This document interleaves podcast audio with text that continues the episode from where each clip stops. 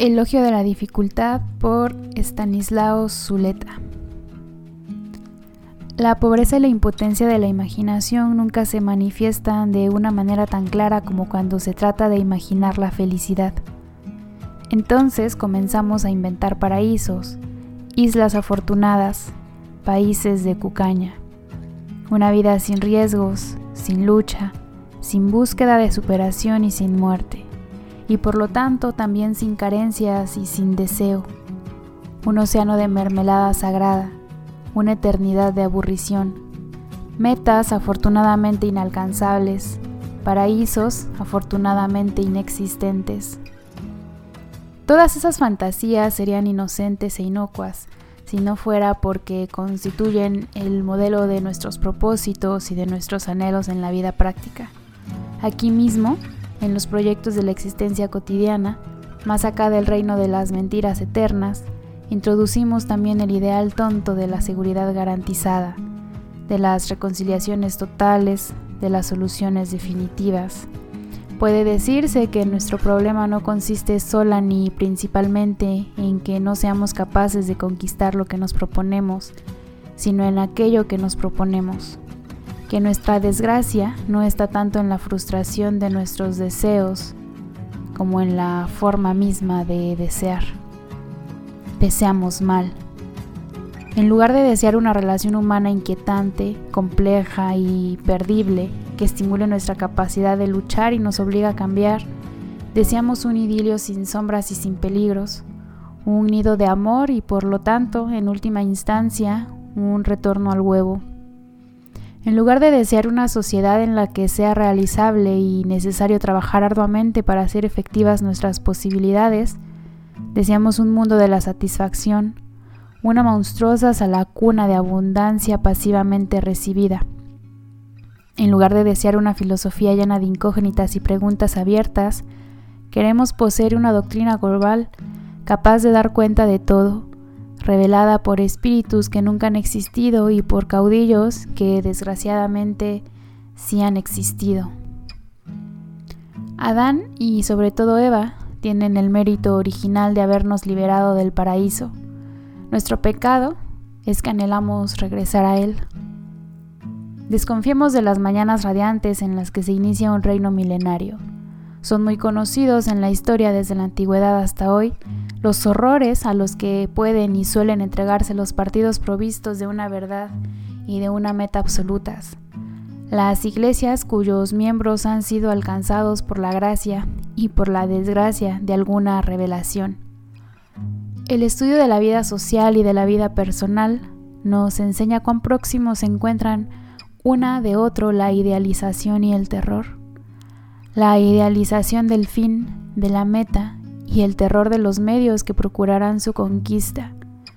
Quienes de esta manera tratan de someter la realidad al ideal, entran inevitablemente en una concepción paranoide de la verdad, en un sistema de pensamiento tal que los que se atrevieran a objetar algo quedan inmediatamente sometidos a la interpretación totalitaria.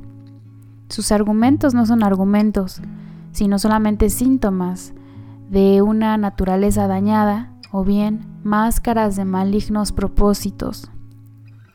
En lugar de discutir un razonamiento, se le reduce a un juicio de pertenencia al otro, y el otro es, en este sistema, sinónimo de enemigo, o se procede a un juicio de intenciones. Y este sistema se desarrolla peligrosamente hasta el punto en que ya no solamente rechaza toda oposición, sino también toda diferencia. El que no está conmigo está contra mí, y el que no está completamente conmigo no está conmigo. Así como hay, según Kant, un verdadero abismo de la razón que consiste en la repetición de un fundamento último e incondicionado de todas las cosas, así también hay un verdadero abismo de la acción, que consiste en la exigencia de una entrega total a la causa absoluta y concibe toda duda y toda crítica como traición o como agresión. Ahora sabemos, por una amarga experiencia, que este abismo de la acción, con sus guerras santas y sus orgías de fraternidad, no es una característica exclusiva de ciertas épocas del pasado o de civilizaciones atrasadas en el desarrollo científico y técnico, que puede funcionar muy bien y desplegar todos sus efectos sin abolir una gran capacidad inventiva y una eficacia macabra. Sabemos que ningún origen filosóficamente elevado o supuestamente divino inmuniza a una doctrina contra el riesgo de caer en la interpretación propia de la lógica paranoide que afirma un discurso particular, todos lo son, como la designación misma de la realidad y los otros como ceguera o mentira. El atractivo terrible que poseen las formaciones colectivas que se embriagan con la promesa de una comunidad humana no problemática, basada en una palabra infalible, consiste en que suprimen la indecisión y la duda, la necesidad de pensar por sí mismo, otorgan a sus miembros una identidad exaltada por participación, separan un interior bueno, el grupo, y un exterior amenazador. Así como se ahorra sin duda la angustia, se distribuye mágicamente la ambivalencia en un amor por lo propio y un odio por lo extraño, y se produce la más grande simplificación de la vida, la más espantosa facilidad. Y cuando digo aquí facilidad, no ignoro ni olvido que precisamente este tipo de formaciones colectivas se caracterizan por una inaudita capacidad de entrega y sacrificios, que sus miembros aceptan y desean el heroísmo, cuando no aspiran a la palma del martirio. Facilidad, sin embargo, porque lo que el hombre teme por encima de todo no es a la muerte y el sufrimiento en los que tantas veces se refugia, sino la angustia que genera la necesidad de ponerse en cuestión, de combinar el entusiasmo y la crítica, el amor y el respeto. Un sistema inequívoco de la dominación de las ideologías proféticas y de los grupos que las generan o que someten a su lógica doctrinas que les fueron extrañas en su origen es el descrédito en que cae el concepto de respeto. No se quiere saber nada del respeto, ni de la reciprocidad, ni de la vigencia de normas universales. Estos valores aparecen más bien como males menores propios de un resignado escepticismo, como signos de que se ha abdicado a las más caras esperanzas. Porque el respeto y las normas solo adquieren vigencia allí donde el amor, el entusiasmo, la entrega total a la gran misión ya no pueden aspirar a determinar las relaciones humanas. Y como el respeto es siempre el respeto a la diferencia, solo puede afirmarse allí donde ya no se cree que la diferencia pueda disolverse en una comunidad exaltada, transparente y espontánea, o en una fusión amorosa. No se puede respetar el pensamiento del otro, tomarlo seriamente en consideración, someterlo a sus consecuencias, ejercer sobre él una crítica, válida también, en principio, para el pensamiento propio, cuando se habla desde la verdad misma, cuando creemos que la verdad habla por nuestra boca, porque entonces el pensamiento del otro solo puede ser error y mala fe, y el hecho mismo de su diferencia con nuestra verdad es prueba contundente de su falsedad, sin que se requiera ninguna otra. Nuestro saber es el mapa de la realidad, y toda línea que se separe de él solo puede ser imaginaria o algo peor, voluntariamente torcida por inconfesables intereses. Desde la concepción apocalíptica de la historia, las normas y las leyes de cualquier tipo son vistas como algo demasiado abstracto y mezquino frente a la gran tarea de realizar el ideal y de encarnar la promesa. Y por lo tanto, solo se reclaman y se valoran cuando ya no se cree en la misión incondicionada. Pero lo que ocurre cuando sobreviene la gran desidealización no es generalmente que se aprenda a valorar positivamente lo que tan alegremente se había desechado o estimado solo negativamente. Lo que se produce entonces, casi siempre, es una verdadera ola de pesimismo, escepticismo y realismo cínico. Se olvida entonces que la crítica a una sociedad injusta, basada en la explotación y en la dominación de clase, era fundamentalmente correcta y que el combate por una organización social racional e igualitaria sigue siendo necesaria y urgente. A la desidealización sucede el arribismo individualista, que además piensa que ha superado toda moral por el solo hecho de que ha abandonado toda esperanza de una vida cualitativamente superior. Lo más difícil, lo más importante, lo más necesario, lo que de todos modos hay que intentar, es conservar la voluntad de luchar por una sociedad diferente, sin caer en la interpretación paranoide de la ducha.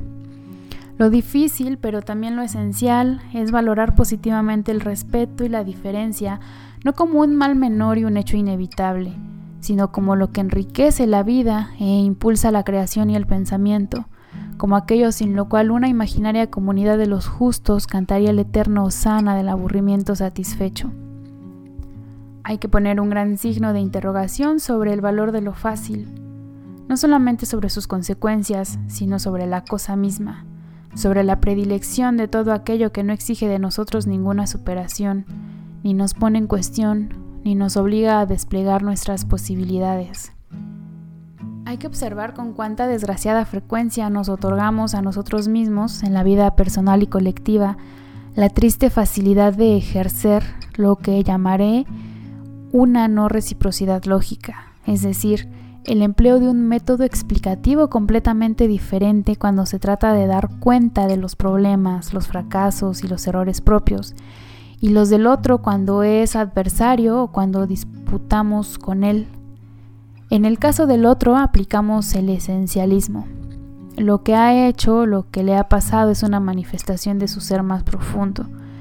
En nuestro caso aplicamos el circunstancialismo, de manera que aún los mismos fenómenos se explican por las circunstancias adversas, por alguna desgraciada coyuntura. Él es así, yo me vi obligado. Él cosechó lo que había sembrado. Yo no pude evitar este resultado.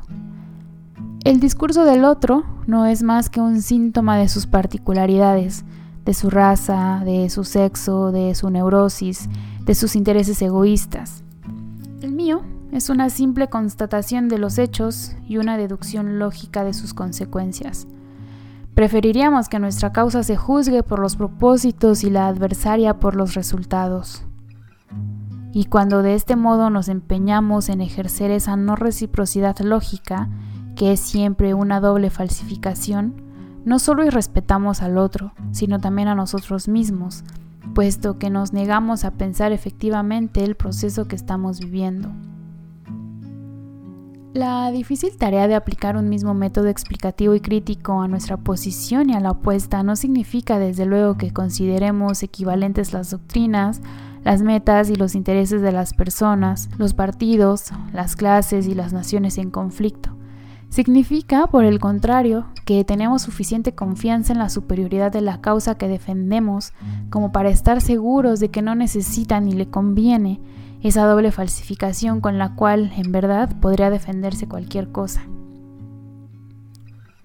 En el carnaval de miseria y derroche propio del capitalismo tardío, se oye a la vez lejana y urgente la voz de Goethe y Marx, que nos convocaron a un trabajo creador, difícil, capaz de situar al individuo concreto a la altura de las conquistas de la humanidad.